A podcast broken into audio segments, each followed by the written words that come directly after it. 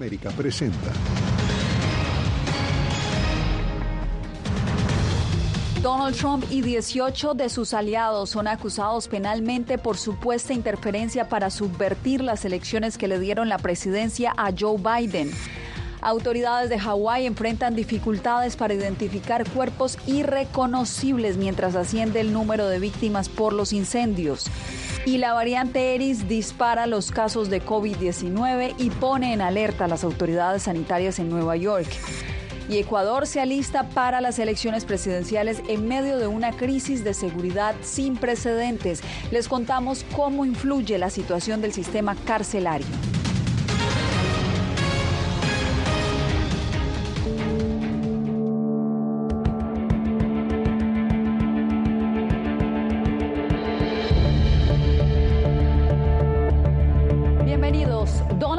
Recibió una cuarta acusación en menos de un año. Nuevamente, su presunta interferencia para anular las elecciones del 2020 lo llevan a comparecer ante la justicia, esta vez del estado de Georgia. Celia Mendoza, los 13 cargos que le imputa ahora Georgia incluyen la violación a leyes de crimen organizado. ¿De qué se trata esto y cuándo entonces tendrá que presentarse el exmandatario a las autoridades?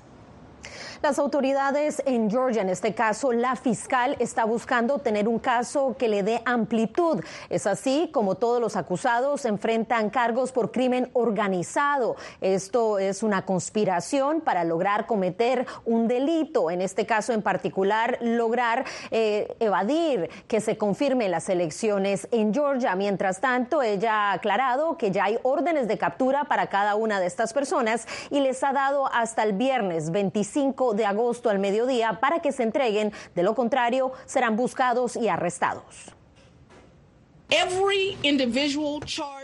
Cada persona nombrada en la acusación formal está acusada de un cargo de violar la ley de organizaciones criminales y delictivas de Georgia a través de la participación en una empresa criminal en el condado de Fulton, Georgia y en otros lugares para lograr el objetivo ilegal de permitir que Donald J. Trump se apodere del mandato presidencial a partir del 20 de enero de 2021. Donald Trump y otros 18 individuos fueron imputados en el condado de Fulton, en Georgia. La acusación legal incluye 41 cargos. El expresidente recibió 13 cargos penales en esta, la cuarta acusación en su contra. Si iban a presentarme cargos, ¿por qué no lo hicieron hace dos años y medio antes de las elecciones? ¿Cierto? Esperaron hasta las elecciones. Esperaron. Trump insiste en su inocencia y acusa a la fiscal de tener motivaciones políticas. Sin embargo, el documento de la fiscalía delinea la estrategia usada por los acusados y que será parte de un posible juicio. Esta investigación se relaciona en parte con una llamada telefónica que Trump tuvo después de las elecciones con el secretario de Estado de Georgia, en la que instó al secretario de Estado Brad Raffensperger a encontrarle suficientes votos que le hubieran permitido superar al candidato ganador, el presidente demócrata Joe Biden, en la contienda de ese estado. Por ahora no se han definido los detalles de cuándo se estaría entregando el expresidente de los Estados Unidos, quien ha utilizado sus redes sociales para criticar no solamente a la fiscal y a los miembros de este gran jurado, pero al mismo tiempo para anunciar que el lunes a las 11 de la mañana en su residencia en Bedminster, Nueva Jersey, estará dando una conferencia de prensa su equipo legal, lo que le permitirá, según él, lograr dar a conocer lo que a él básicamente lo libera de cualquier culpabilidad. Te agradezco, Celia, y ahora me acompaña en estudio Jorge Agobián, porque Jorge, esta es la segunda acusación que enfrenta entonces el exmandatario por sus presuntos esfuerzos de revertir los resultados electorales del 2020. ¿Qué es lo novedoso en esta acusación diferente a la investigación que lleva adelante el fiscal especial Jack Smith? Yasmin, son cargos estatales, eso es lo primero, pero son igual o más graves de los que ya se habían impuesto en las otras acusaciones. Los expertos aseguran que la imputación complica el panorama para Trump, no solo en términos de la batalla legal, sino también en la agenda de campaña de los próximos meses.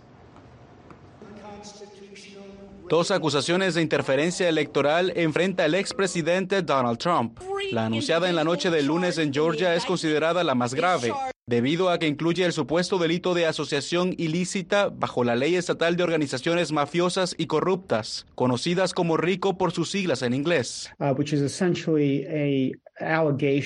Lo cual es esencialmente una acusación de que había una gran cantidad de personas que trabajaron constantemente juntas, pero no necesariamente con un acuerdo expreso, con un objetivo ilegal, que según la oficina del fiscal del distrito era revertir el resultado electoral de 2020.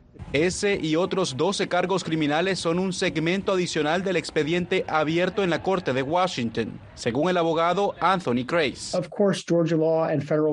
Por supuesto, la ley de Georgia y la federal ven estos temas de manera diferente. La ley federal habla de esto en términos de defraudar al gobierno. Georgia se enfoca más concretamente en la solicitud de fraude, testigos falsos, declaraciones falsas. Trump ha tildado las pesquisas como una persecución política y se espera que utilice argumentos basados en la libertad de expresión para defenderse en los juicios. Al menos el que se llevará a cabo en Georgia podría tardar un largo tiempo debido a la cantidad de acusados involucrados. Y Trump y sus abogados a lo largo de toda la carrera de Trump, incluso antes de la política, han demostrado que saben estirar el sistema. Lo que podría utilizar como ventaja en su campaña de reelección en 2024. Bien, y el exmandatario también enfrenta cargos federales en una corte de Florida por mantener ocultos documentos clasificados. También fue procesado en Nueva York por presuntos pagos indebidos en su campaña electoral del año 2016. Yasmin. Cuatro investigaciones, cuatro imputaciones que en total cuentan 91 cargos contra el exmandatario. Así es. Gracias, Jorge, por acompañarnos. Bien, y cambiamos de información y pasamos a Hawái, donde ya se cuentan 99 muertos y las autoridades enfrentan dificultades para identificar los cuerpos recuperados tras los incendios. En Maui se reportan cientos de desaparecidos, como nos informa Laura Sepúlveda. Una semana después de iniciados los incendios en Hawái, son 99 los decesos confirmados a cuenta de la catástrofe más grande de Estados Unidos durante el último siglo. Autoridades apelan a la sensibilidad del público y piden ver más allá de los números. No es solo ceniza en la ropa cuando nos la quitamos, son nuestros seres queridos. Aquellas personas que han entrado en la jaina porque realmente querían ver deben saber que es muy probable que estén caminando sobre huesos. El gobernador George Green explicó cuán complicadas son las labores de búsqueda. El reconocimiento de víctimas en algunos casos se lleva a cabo a través de pruebas de ADN, pues son cuerpos irreconocibles.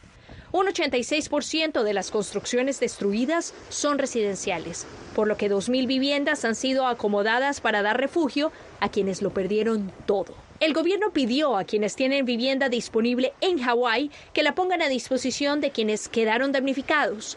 El mandatario confirmó que algunas llamas aún siguen activas. Van a tener lo que necesiten. Hoy FIMA aprobó 50.000 comidas, 75.000 litros de agua, 5.000 camas, 10.000 cobijas, así como otros suministros de refugio para los sobrevivientes desplazados de sus hogares. Los retos de seguridad, como sucede tras una tragedia de esta magnitud, se suman a la realidad de los residentes. Saqueos han sido reportados en la zona mientras muchos cuestionan las labores de quienes los representan. Es una sensación desconcertante cuando llegan los bomberos y no tienen agua. Yo tuve que sacar agua del inodoro del filtro de mi refrigerador. Laura Sepúlveda, Voz de América. Nueva York registra un aumento de casos de COVID-19 a medida que la nueva variante se convierte en la cepa dominante en todo el país. Ángela González nos reporta que la situación ya genera alarma entre las autoridades. Los casos de COVID van en aumento en Nueva York. Según datos del Departamento de Salud, 594 personas contrajeron el virus en los últimos siete días y julio pasó con un aumento de un 55% en los enfermos con el virus. Hemos visto casos de COVID, ahora la mayoría lo que hacen es usualmente, como tantas personas tienen eh, conocimiento de estos síntomas, usualmente van a la emergencia o a sitios donde hay pruebas rápidas. Una disminución en la inmunidad podría estar influyendo, aunque esto no quiere decir que el virus sea más letal o transmisible según el Departamento de Salud salud. Expertos recomiendan aplicarse el refuerzo. Las vacunas son efectivas eh, y esa es una de las primeras recomendaciones que hay que se vacune. Eh, si entendemos, todavía el COVID es muy nuevo y todavía estamos aprendiendo todos los días cosas nuevas del COVID, pero entendemos hasta ahora que vamos a tener que necesitar con regularidad refuerzo, eh, muy parecido al caso del flu. El pasado mes de mayo se declaró el fin de la emergencia por COVID-19. Sin embargo, el coronavirus sigue siendo una preocupación importante y recomiendan a niños, personas mayores o con enfermedades respiratorias migratorias en especial, volver a las medidas de bioseguridad. Ya he oído que el caso del COVID está subiendo pues, y volvería a volverme a ponerme la mascarilla definitivamente. La variante denominada Eris ha surgido como la cepa dominante y es la responsable de alrededor del 17% de los casos en todo el país, según los Centros para el Control y la Prevención de las Enfermedades. Ángela González, Voz de América, Nueva York.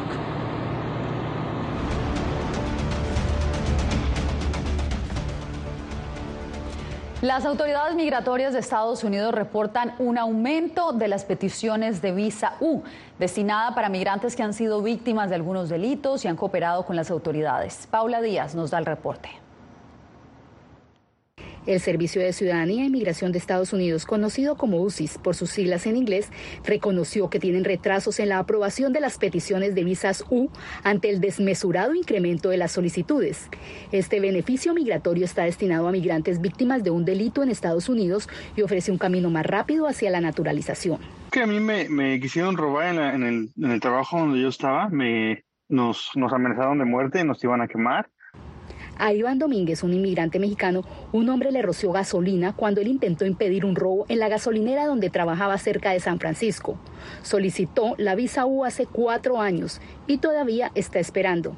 Pero él no está solo, hay miles como él. Yo pienso que sí es bastante para todos los que estamos aquí y este se nos hace como que estamos en, el limbo porque estamos espera y espera y no sabemos nada. El solicitante debe comprobar que formuló una denuncia policial y que cooperó con las autoridades para el arresto del sospechoso. Sin embargo, son muchos los casos y cupos limitados. Aprueban solamente 10.000 casos por año bajo la visa U ah, y ese número está determinado por el Congreso, que hay aproximadamente una espera ahorita de casi seis años. UCIS no puede otorgar más de 10.000 visas de no inmigrante U por año fiscal. La tasa creciente de presentaciones de peticiones de visa U, junto con el límite legal en el número de visas disponibles en un año, ha llevado a una acumulación de peticiones pendientes. La agencia migratoria informó a La Voz de América que ha otorgado medidas para mitigar los retrasos con las visas U incluida la creación de la lista de espera en 2007 y la introducción del proceso de determinación de buena fe, autorizado por ley en junio de 2021. Paula Díaz, Voz de América, Washington.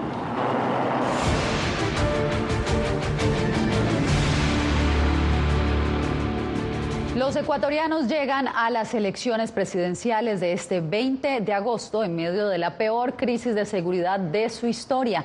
Tres líderes políticos han sido asesinados en solo cuatro semanas. Néstor Aguilera nos cuenta cómo inciden las fallas del sistema penitenciario en esta situación.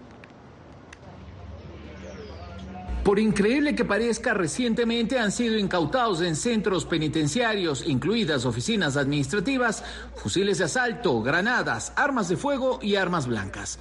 Drogas, pero también electrodomésticos, celulares y computadoras. A eso se suman criaderos clandestinos de peces y de otros animales.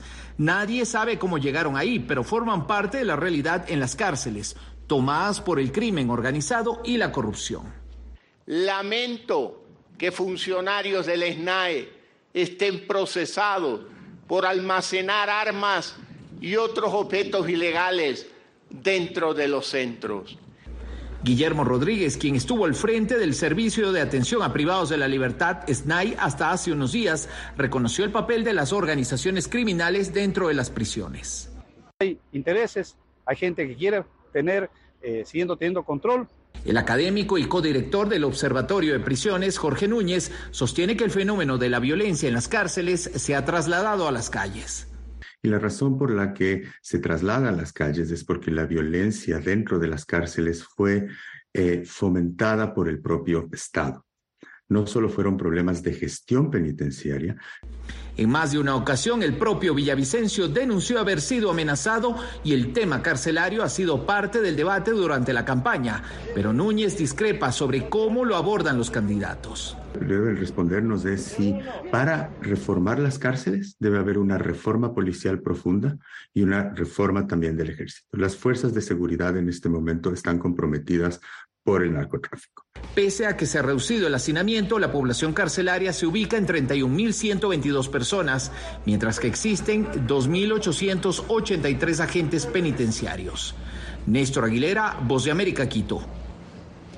Paraguay tiene nuevo presidente. El economista Santiago Peña prestó juramento este martes frente al Palacio de Gobierno en una ceremonia solemne a la que asistieron líderes suramericanos, el rey de España y el vicepresidente de Taiwán. Peña, de 44 años, ha prometido políticas favorables a las empresas, impuestos bajos y atracción de inversión extranjera. Usted no se mueva porque al regresar los gobiernos de las principales economías emergentes se preparan para su encuentro anual. Al regreso les contamos por qué Venezuela quiere ingresar a este bloque.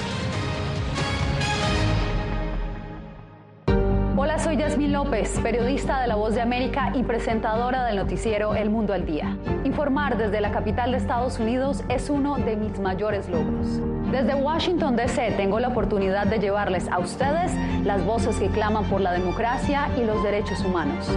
Transmitir esas expresiones y su diversidad es parte de mi compromiso con ustedes, porque en La Voz de América, la prensa libre importa.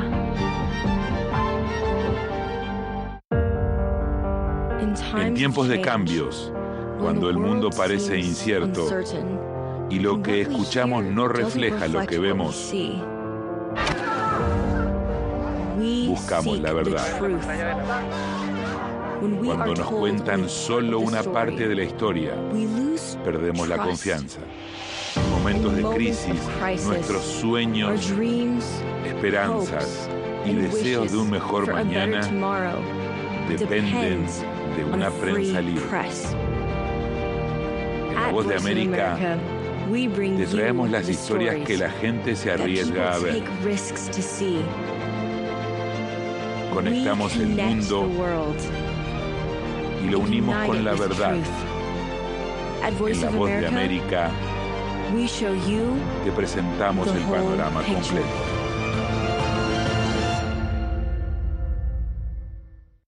Soy Jacopo Luzzi, reportero de La Voz de América aquí en Washington, D.C. Ya sea informando desde el Capitolio, desde la Casa Blanca, cubriendo el impacto del cambio climático, el impactante tema migratorio, o subir en un avión y cruzar medio mundo para estar en el lugar de la noticia con la información precisa y veraz, este es mi compromiso como periodista. Un compromiso de vida profesional que comparto con ustedes, porque en La Voz de América la prensa libre importa.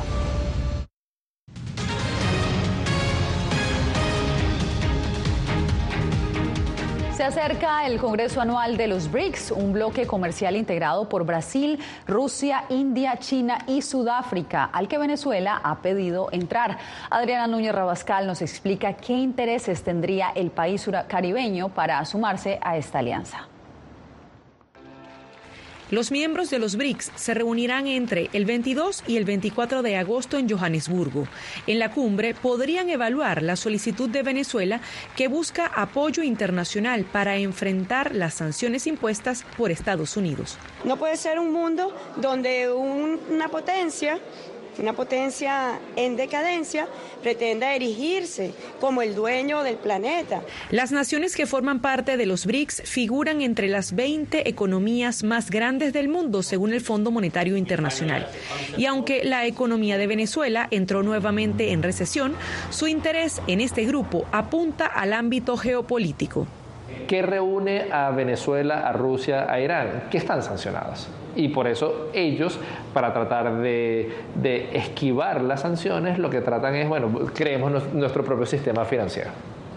Si nosotros no podemos acceder al dólar, si nosotros tenemos problemas de acceso al sistema SWIFT, si nosotros nos bloquean cuentas para, para acceder a eh, financiamiento de, banca multilateral, Banco Mundial, Fondo Monetario, bueno, entonces vamos a, a crear nosotros nuestro propio sistema. Los BRICS han evaluado crear su propia moneda, pero es un plan a largo plazo.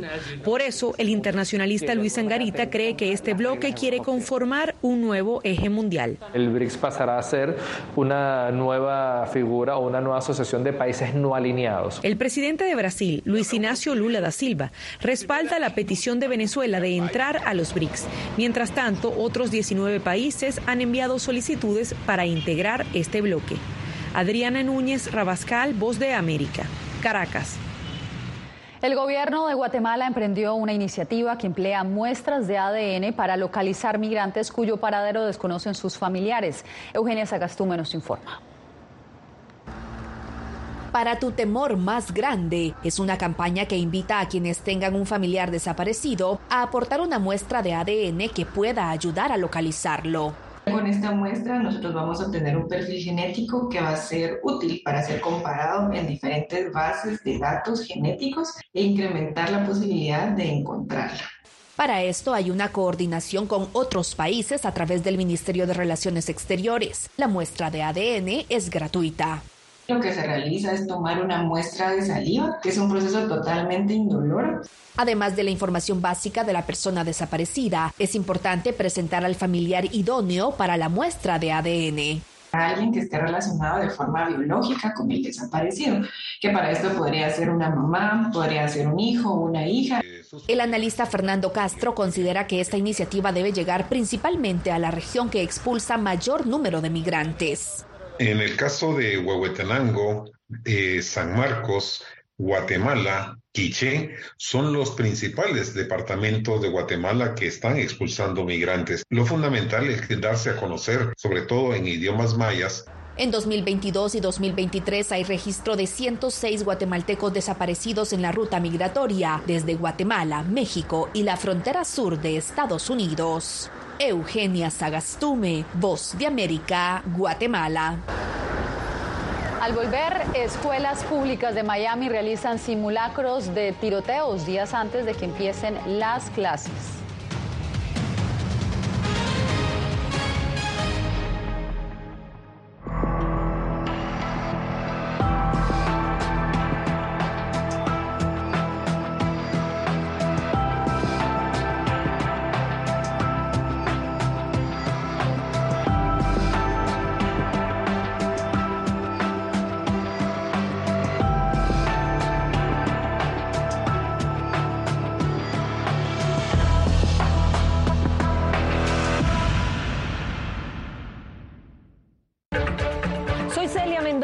Corresponsal internacional de La Voz de América. Desde que me uní a este equipo de profesionales hace más de una década, he tenido la oportunidad de descubrir un mundo de noticias que comparto con ustedes. La Voz de América habló con el director. Porque siempre estoy en el lugar de los hechos, entregando información veraz, clara y precisa, manteniendo nuestro compromiso periodístico, porque en La Voz de América la prensa libre importa.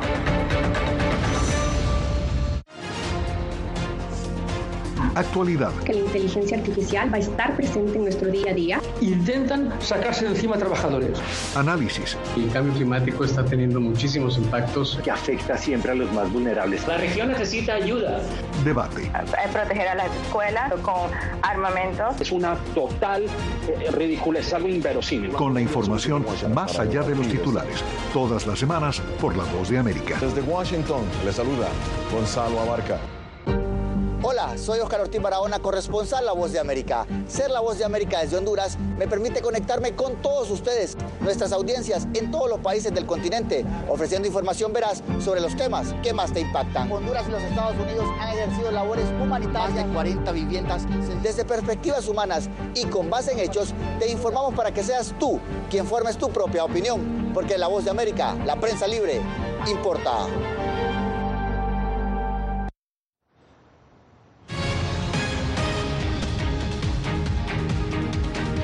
En Miami, policías y personal educativo simularon un tiroteo escolar buscando preparar a las agencias policiales eh, ante este tipo de eventos. El procedimiento se realizó justo antes del regreso a clases, como nos informa José Pernalete.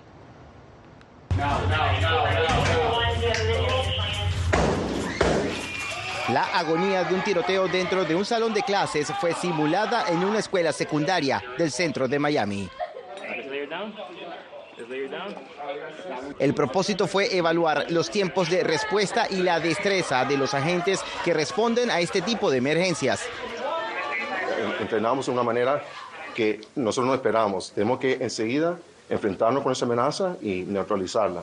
Además de disparos en el simulacro actúan voluntarios que se hacen pasar por estudiantes heridos por los impactos de bala. Desarrollar un plan que cada vez que respondemos todos estamos en la misma de cómo responder y qué tenemos que hacer. Además de policías de varias jurisdicciones, también se integraron uniformados de la Unidad Especial de Rescate de los Bomberos para alternar los protocolos vigentes con posibles recomendaciones que puedan surgir en la evaluación. El sistema de escuelas públicas de Miami-Dade refuerza este tipo de simulacro para evitar escenarios como la masacre de Parkland en febrero de 2018 porque pensé en esos niños, en esos padres, en esos maestros, en esos administradores, el horror que vivieron durante ese ataque. La policía escolar cuenta con un soporte digital militar que detecta detonaciones balísticas en áreas cercanas a colegios para activar el despliegue de oficiales y la evacuación inmediata. José Pernalete, Voz de América, Miami. Hacemos una breve pausa y ya regresamos. Hola, soy Natalisa Salas Guaitero, conductora de La Voz de América. Desde pequeña desarrollé un gran deseo por darle voz a aquellos que son invisibles por una u otra razón. Ya ha sido reforzada. Me enorgullece ser parte de La Voz de América, un equipo en el que la ética y la búsqueda de la verdad siempre son el norte. Ser periodista es una gran responsabilidad porque somos defensores de principios de libertad y para mantenerlos, la prensa libre importa.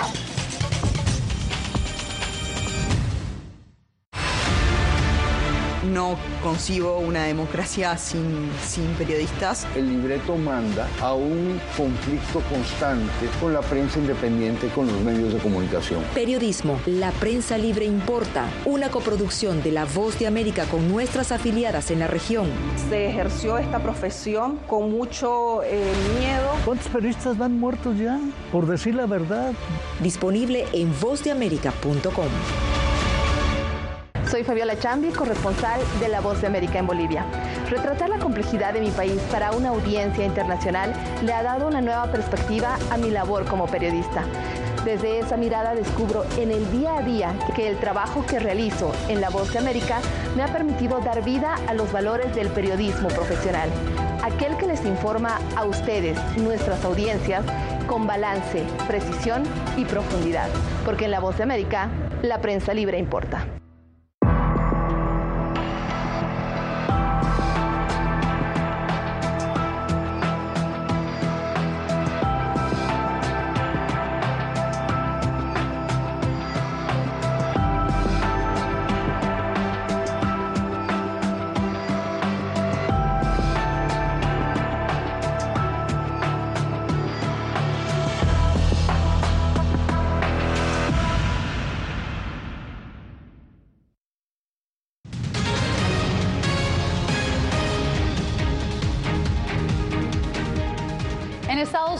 Cada vez los matrimonios duran menos, esto de acuerdo con la Oficina del Censo. Y Texas es uno de esos estados donde las parejas se están divorciando con mayor frecuencia. Rodolfo Sánchez nos cuenta. Texas está entre los lugares de Estados Unidos con los matrimonios más breves, de acuerdo con un estudio realizado por el censo. A pesar de formar parte de las estadísticas de divorcio, Vanessa Quintero, quien vive en Houston, sigue creyendo en el matrimonio porque nadie se casa para divorciarse. Yo no me casé para divorciarme. Yo pensé que yo me casaba para toda la vida. En promedio, un matrimonio en Texas dura 17.6 años. Solamente la capital estadounidense tiene una duración menor, con un promedio de 10.5 años. El dinero, las finanzas es una de las principales razones por las cuales las parejas tienen problemas y luego pues la infidelidad de las personas. De acuerdo con la Oficina del Censo de Estados Unidos, en el año 2021, el 47.3% de los hogares en este país tenían parejas casadas. Hay que fortalecer el amor, hay que tener tiempo de pareja.